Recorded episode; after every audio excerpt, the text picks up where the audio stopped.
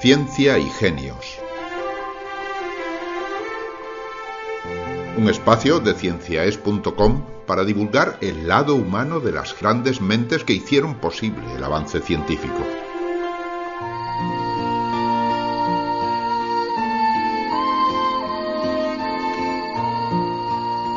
Ciencia para Escuchar les ofrece un nuevo podcast dedicado a divulgar la vida de los insectos. Su título, Seis patas tiene la vida. Su autor es don José Rafael Esteban Durán, entomólogo. Ya pueden obtener ustedes el primer episodio dedicado a los escarabajos joya, unas criaturas de una belleza sin igual, cuyas fotografías pueden ustedes ver en la galería de imágenes que ponemos en nuestra página web, cienciaes.com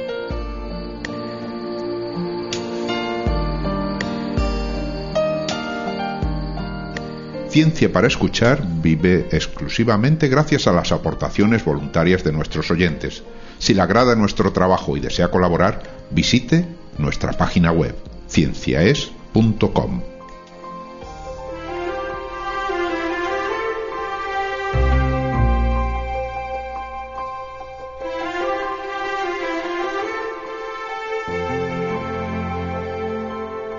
Moisés Maimónides fue uno de los científicos más relevantes de la Edad Media, nacido en Córdoba, la capital de la España árabe, pero exiliado como tantos en la historia por culpa de la intransigencia religiosa, destacó en el campo de la medicina por su saber y sobre todo por el calor humano con el que trataba a los enfermos. Hizo hincapié en la medicina preventiva, en la curación y en el cuidado de los convalecientes. Combatió a los embaucadores, curanderos y amantes de encantamientos y amuletos, y dejó para la posteridad el fruto de sus conocimientos en diez tratados de medicina, en los que se habla de enfermedades como la hepatitis, la neumonía, la diabetes o el asma. Diez tratados escritos con una visión de futuro tal que hoy muchas de sus ideas son defendidas por la medicina moderna. Escuchen ustedes su biografía.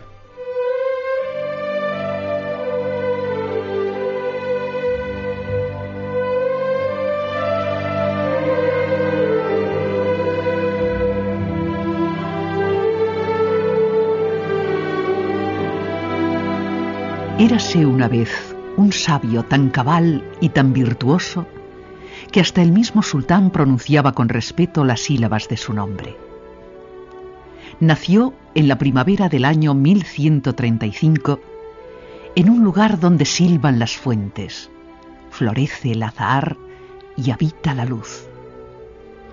Le llamaron en el momento de nacer Moisés ben Maimón, pero para los hombres fue solo Maimónides, el médico de Córdoba, un rabino hebreo que cultivó la filosofía, la matemática, la lógica, la astronomía y sobre todo el arte de curar.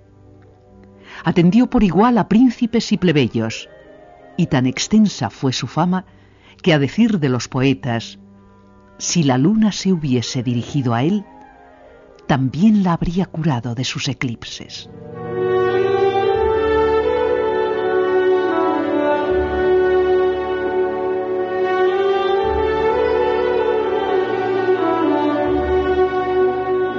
Todos se maravillan de mi ciencia e imaginan que me asiste un poder celestial. Mi secreto no es otro que el amor al estudio, un don que me legó mi padre, el juez más venerado de la judería de Córdoba. Él me inició en los saberes de la medicina y me instruyó en nociones tan provechosas para el conocimiento como son los proverbios de la Biblia, las palabras del Corán y las leyes sagradas del Talmud.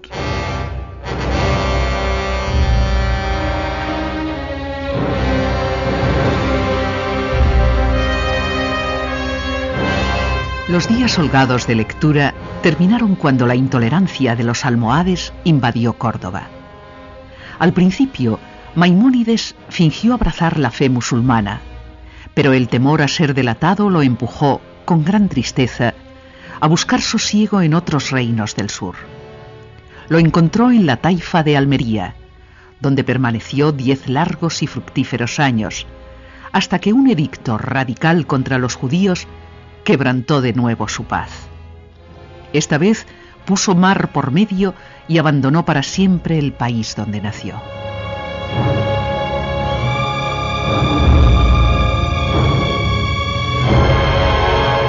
La primera escala de mi largo peregrinaje fue Fez, donde me denunciaron al poco tiempo por encubrir mi fe hebraica.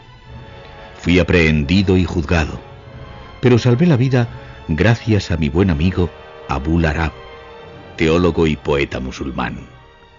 Liberado de la cárcel, emprendí viaje a Palestina, visité las cúpulas doradas de Jerusalén y la tumba de los patriarcas de Hebrón.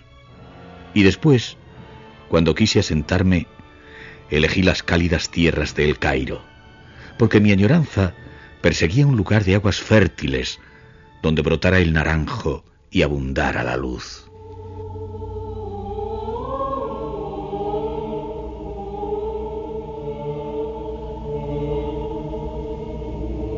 Pero al llegar a las costas de Egipto, se encontró con un país sembrado de horror, azotado por la plaga de la peste. El piadoso Maimónides, a riesgo de ser contagiado, se consagró a aliviar el dolor y a ofrecer a todos palabras de consuelo. Después, superada la epidemia, abrió un consultorio en el arrabal más pobre de la ciudad, al que afluían enfermos de todos los rincones del país. Tanto se ensalzó su bondad y sabiduría que los elogios no tardaron en llegar a oídos del sultán.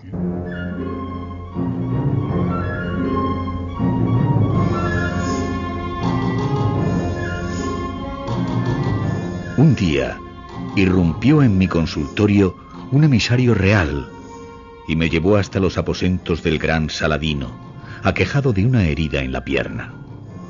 Era la primera vez que me encontraba ante el sultán, y aunque le rendí debida sumisión, a mis ojos era solo un hombre acosado por el sufrimiento.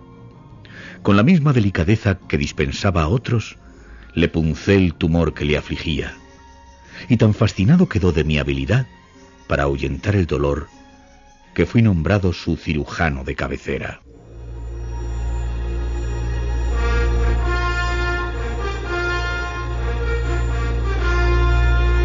El prodigio se extendió por todo Oriente y atravesó las murallas de Jerusalén.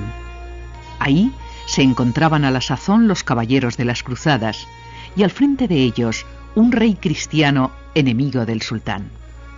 Una mañana, al despertar, el monarca no pudo levantarse de tan anquilosados que tenía los huesos. Se buscaron mil curas, y ante los repetidos fracasos, el propio soberano pidió que llamaran urgentemente al médico de Córdoba.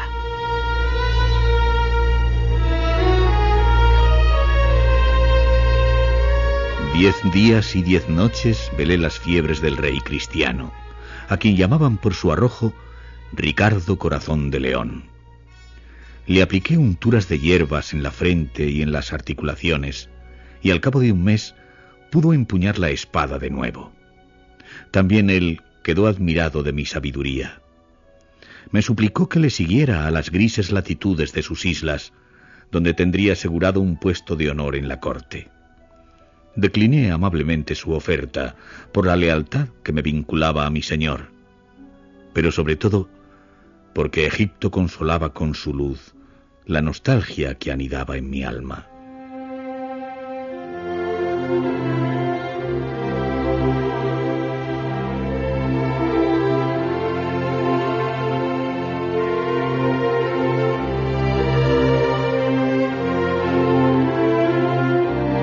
Pasaron los años y la fama del sabio Maimónides se acrecentó era requerido constantemente por príncipes y mercaderes, pero nunca dejó de atender a los humildes.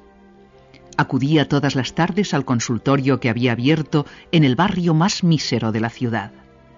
Ahí recibía también a eminentes médicos, procedentes de muy lejanos países, que viajaban a El Cairo solo para escuchar de su boca sabias palabras sobre el arte de curar.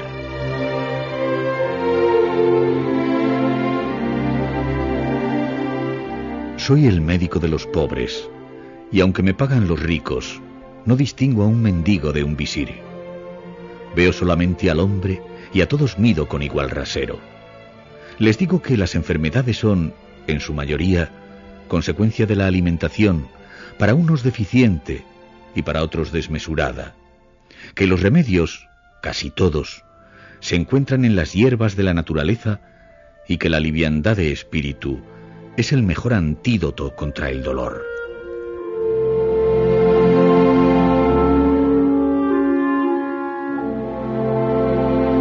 Con ornada caligrafía, el sabio Maimónides anotó estas y otras recomendaciones en los muchos libros que compuso.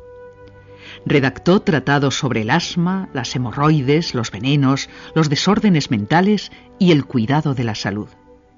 Escribió también un hermoso y abultado volumen, La Guía de Perplejos, que enseña cómo reconciliar la razón con la fe.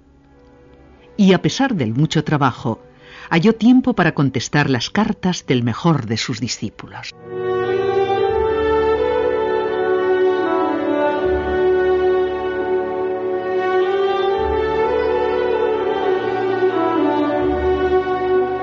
Mi querido Ben te escribo presuroso, pues paso el día entero inclinado sobre la cama de algún enfermo, agobiado por la tarea de satisfacer a cuantos acuden a mí.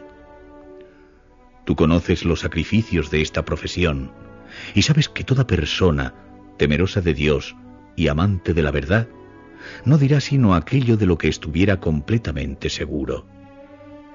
Pero a mí Apenas me resta tiempo para ampliar mis conocimientos con la lectura. Mi pulso está débil y pronto dejará de latir.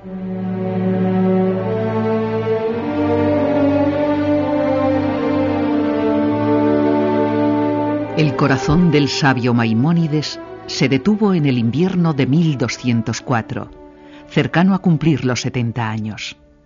Su muerte fue llorada por judíos, cristianos y musulmanes. En Jerusalén se apagaron las velas de las sinagogas y se observaron tres días de ayuno y de plegarias. Y en Córdoba, la ciudad del agua y las flores, fue tan riguroso el luto que hasta la luna, esa noche, privó de su luz al cielo.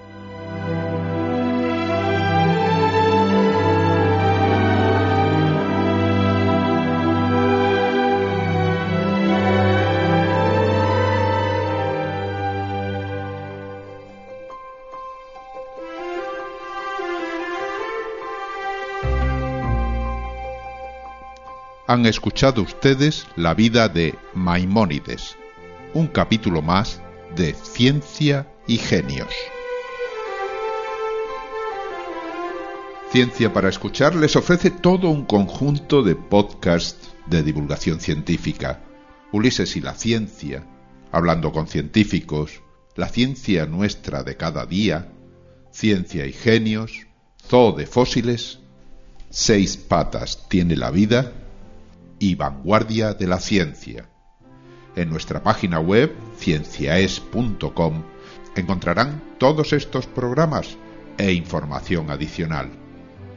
En Ciencia para Escuchar dependemos exclusivamente de la generosidad de nuestros oyentes. Escúchenos y si le agrada nuestro trabajo, colabore con nosotros en la divulgación de la ciencia.